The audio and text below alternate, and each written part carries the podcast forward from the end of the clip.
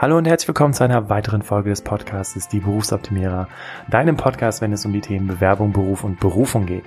Mein Name ist Bastian Hughes und ich freue mich, dass du wieder dabei bist, denn heute spreche ich mit dir darüber, was wichtig ist, damit du mit deinen Bewerbungsunterlagen in Zukunft noch erfolgreicher wirst. Welche Dinge sind wichtig? Welche Dinge überzeugen? Welche Dinge möchte der Personaler sehen? Darum soll es heute gehen und dafür bediene ich mich einer aktuellen Studie, ähm, aus dem letzten Jahr, die von Stepstone Österreich und der Marktforschungsagentur MindTake in Auftrag gegeben worden ist. Stepstone kennst du, eins der größten Stellenbörsen Deutschlands, Österreich und der Schweiz. Und die Agentur MindTake ist dafür bekannt, dass sie Eye-Tracking-Studien macht. Und wenn du jetzt noch nicht weißt, was Eye-Tracking-Studien sind, ähm, Eye-Tracking musst du dir so vorstellen, da wird im Prinzip eine Kamera oben auf den Monitor gesetzt und die Kamera misst, wo die Augen hinschauen, wenn die Person eben auf den Bildschirm schaut. Das wird sehr, sehr häufig zum Beispiel verwendet, wenn ähm, Webseiten überprüft werden sollen. Das heißt, wenn man guckt, ob die Webseite, mh, ob die den, den Anforderungen entspricht, wo die Person zuerst hinguckt und wo man dann zum Beispiel auch seine Werbung platzieren kann oder auch die wichtigsten Informationen auf seiner Webseite platziert, damit der User, also der Mensch, der eben auf deiner Webseite ist, ähm, auch direkt dahin gelenkt wird. Nun aber zu der Studie.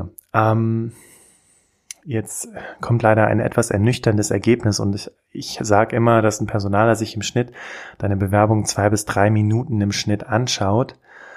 Äh, nach der Studie durfte ich feststellen, dass es tatsächlich mittlerweile noch weniger geworden ist. Ich frage mich, warum das so ist, um ehrlich zu sein. Durch den Fachkräftemangel müsste man sich doch eigentlich mehr Zeit nehmen hm, I don't know. Aber die Studie hat ergeben, dass sich im schlimmsten Fall, also die Eye-Tracking-Studie, ne? also die schriftliche Studie, also die ist, ähm, die ja Stepstone, Stepstone hat befragt, Eye-Tracking hat Mindtake gemacht. Stepstone hat durch die schriftliche Studie ungefähr zwei Minuten rausgearbeitet, aber die Eye-Tracking-Studie hat 43 Sekunden herausgefunden. 43 Sekunden. Ähm, wir können ja jetzt mal kurz messen, wie lange 43 Sekunden sind, um mal ein Gefühl zu bekommen, wie lange sich ein Personaler dein CV anschaut. Also, legen wir mal los.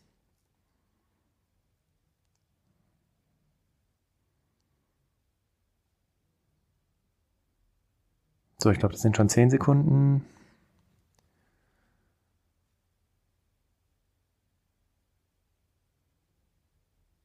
Zwanzig.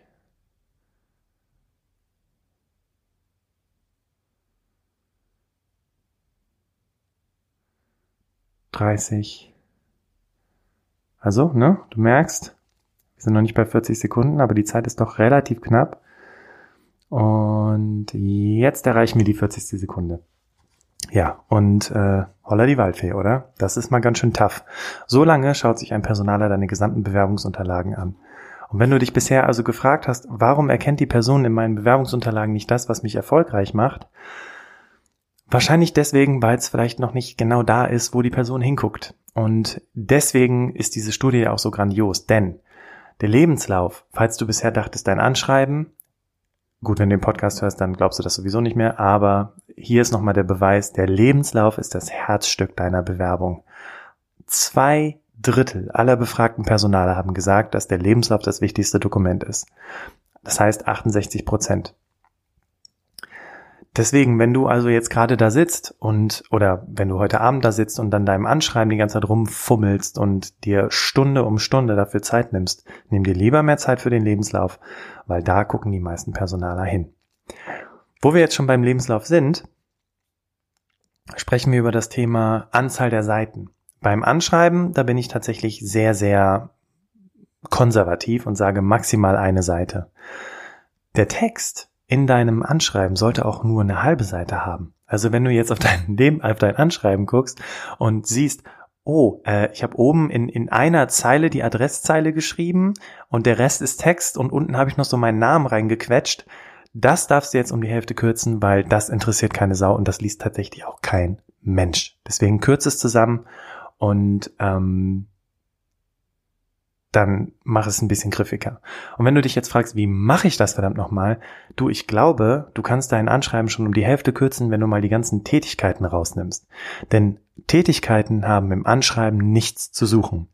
Und ähm, darauf komme ich aber gleich nochmal zu sprechen. Sprechen wir jetzt erstmal über die Anzahl der Seiten des Lebenslaufes. Es hat sich mittlerweile durchgesetzt, dass der Lebenslauf zwei Seiten hat.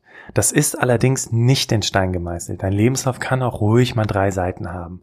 Aber bitte dann so aufgebaut, dass das Wichtigste auf Seite 1 steht und das Unwichtigste in Anführungszeichen, also so Hobbys, IT-Kenntnisse und so weiter, ähm, was jetzt nicht unbedingt das Unwichtigste ist, aber was man halt so nochmal zum Vergewissern liest, auf Seite 3. Aber wenn du es schaffst, versuch deinen Lebenslauf auf zwei Seiten zu, hinzukriegen.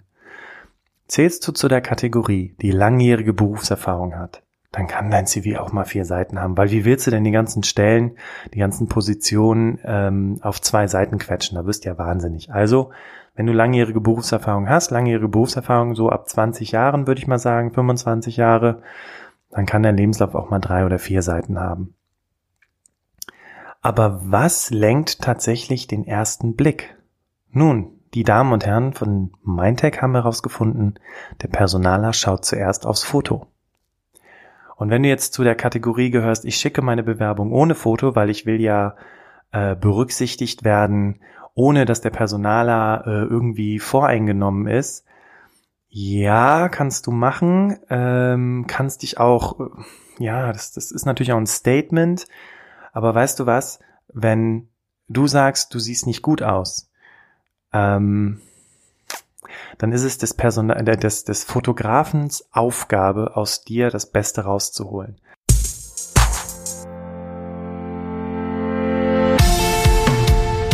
Stell dir vor, du bist in einem Job und du möchtest jetzt weiterkommen. Hast du schon mal darüber nachgedacht, wie du das erreichen kannst? Hast du überhaupt ein Ziel?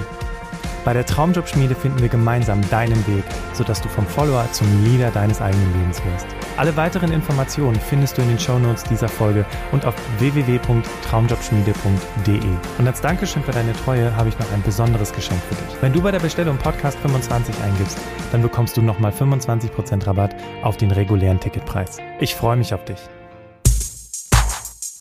Das Foto hat die wichtigste Funktion, Nämlich wird als allererstes angeschaut und darüber wird entschieden, ob sympathisch oder unsympathisch.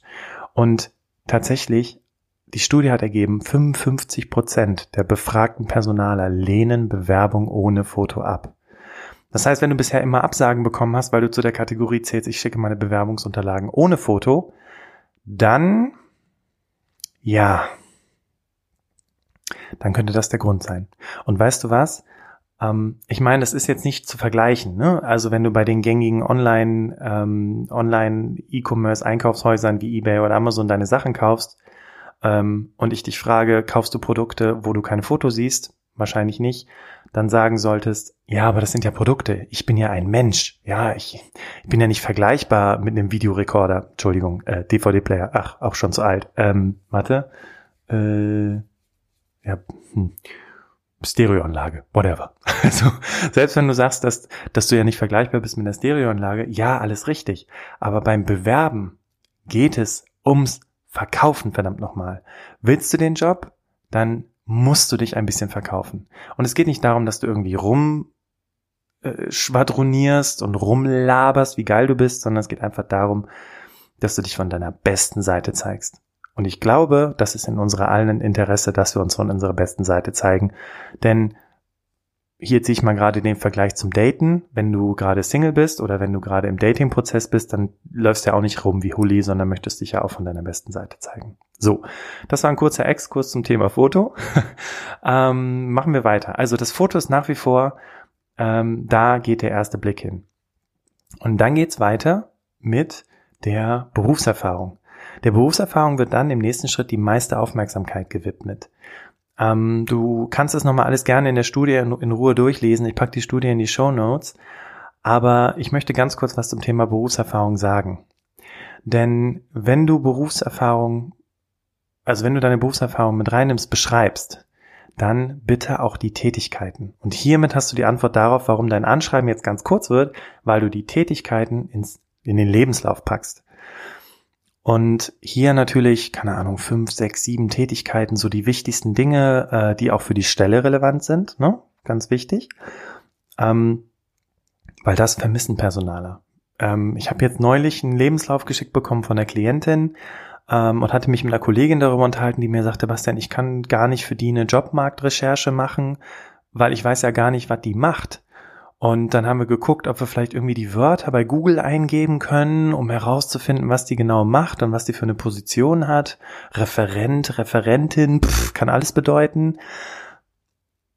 Und wir haben nichts gefunden. Und du kannst dir sicher sein, dass der ein Personaler, äh, der, der lehnt das ab. Weil der hat gar keine Zeit, das alles herauszugoogeln und herauszufinden. Und nein, der wird sich dein Anschreiben nicht durchlesen, weil so viel Zeit hat er nicht. Wir haben es ja festgestellt, 43 Sekunden.